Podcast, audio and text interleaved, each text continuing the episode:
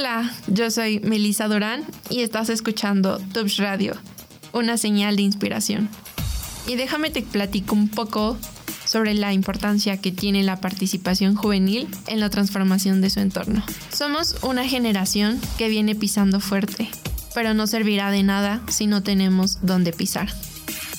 De acuerdo con el INEGI, los jóvenes de entre 12 a 19 años representan un 30% del total de habitantes del país, lo que nos dice que realmente somos una fuerza importante para tener un impacto en el ámbito político.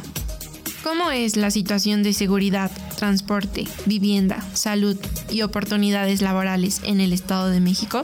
En la actualidad, la situación de seguridad es deficiente, pues el Estado de México cuenta con los municipios más violentos de todo el país. Por ejemplo, en cuestiones de seguridad, existe un alto nivel de feminicidios, asesinatos, secuestros, acoso, asalto, etc. Hablando de transporte, el principal problema que veo reflejado es el costo elevado de los pasajes, pues en comparación al costo de transporte para trasladarnos en la Ciudad de México es mucho mayor, llegando a ser 50% más caro. Además de que las condiciones y seguridad de estos es de muy bajo nivel o calidad.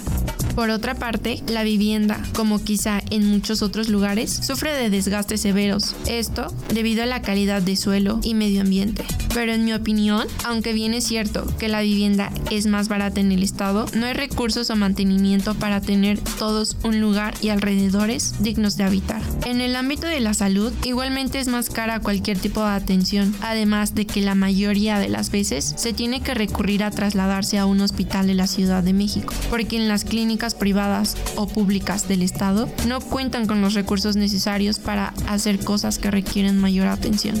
Respecto al sector de trabajo, el empresario Francisco Fontanet comenta que sin duda alguna, el Estado de México cuenta con el sector empresarial más pujante del país.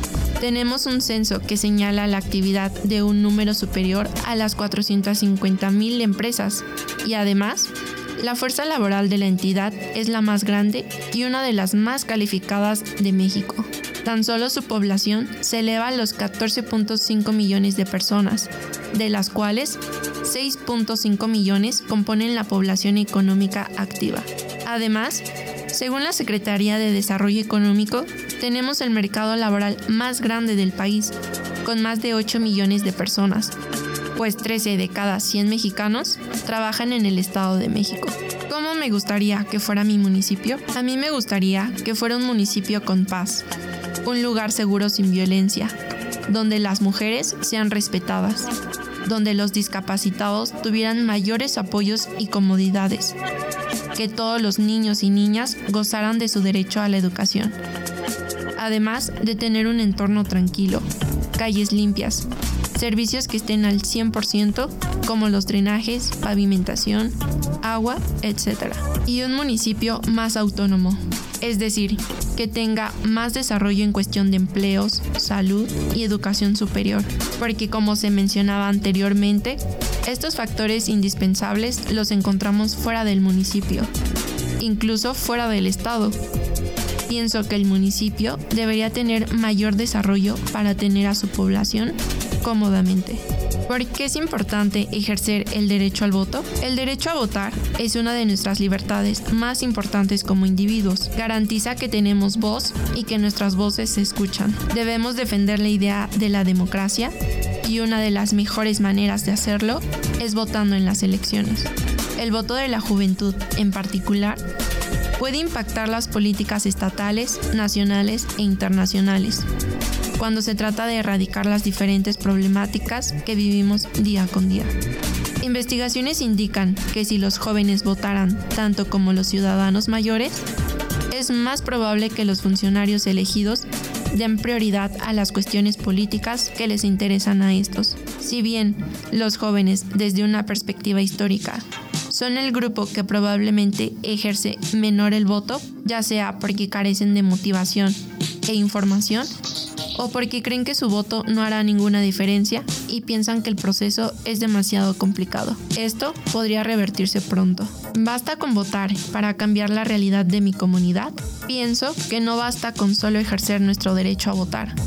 pues nosotros como ciudadanos tenemos responsabilidades porque votar es tu oportunidad de defender los temas que te interesan, como la vivienda accesible, la justicia económica, la protección del medio ambiente y la educación de calidad. Para lograr estos objetivos son necesarias acciones desde diferentes ámbitos, pero debemos encontrar un punto en común, la rendición de cuentas.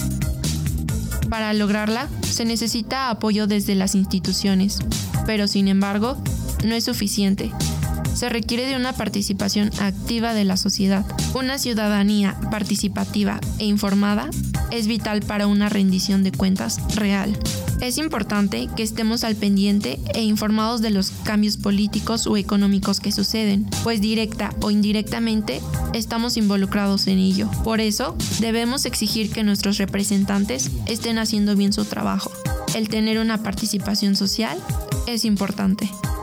¿Qué dice la encíclica Fratelli Tutti del Papa Francisco sobre la participación política de los jóvenes? Son poetas sociales que trabajan, promueven, proponen y liberan a su modo.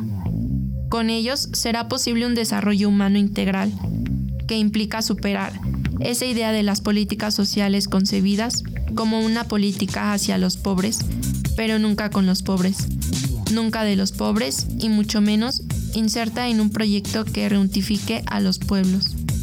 Para hacer posible el desarrollo de una comunidad mundial capaz de realizar la fraternidad a partir de pueblos y naciones que vivan la amistad social, nos hace falta la mejor política puesta al servicio del verdadero bien común.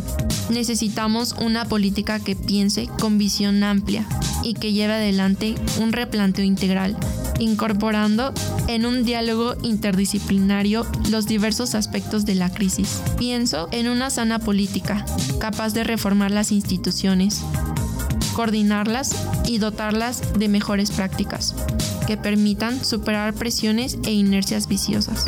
¿Qué debemos tomar en cuenta para tomar una buena decisión en las elecciones a gobernador en el Estado de México 2023? De primera instancia, tenemos que informarnos, conocer quiénes son nuestros candidatos, indagar acerca de ellos, como por ejemplo los movimientos sociales a los que pertenecen, su trayectoria académica y laboral, sus antecedentes, etc. En segunda, hacer una comparativa entre ellos, basándonos en su ideología política y las propuestas que traen, dándole énfasis a las que estemos interesados o involucrados. Al tomar una decisión firme y segura, una vez que nos hayamos empapado de información, estaremos listos de votar por alguno de ellos.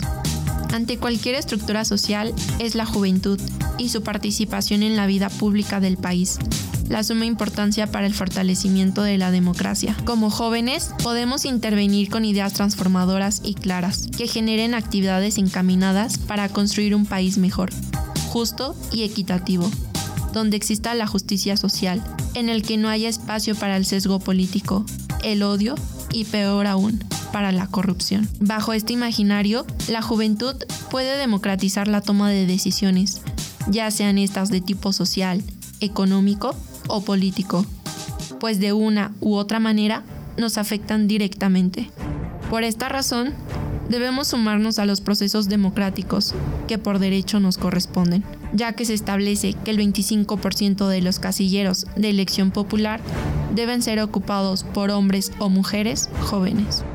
Yo soy Melissa Durán y estás escuchando mi ensayo, la importancia que tiene la participación juvenil en la transformación de su entorno. Para la convocatoria, ensayo Ignacio Yacuría SJ, primavera 2023. Continúa sintonizando Tubs Radio, una señal de inspiración.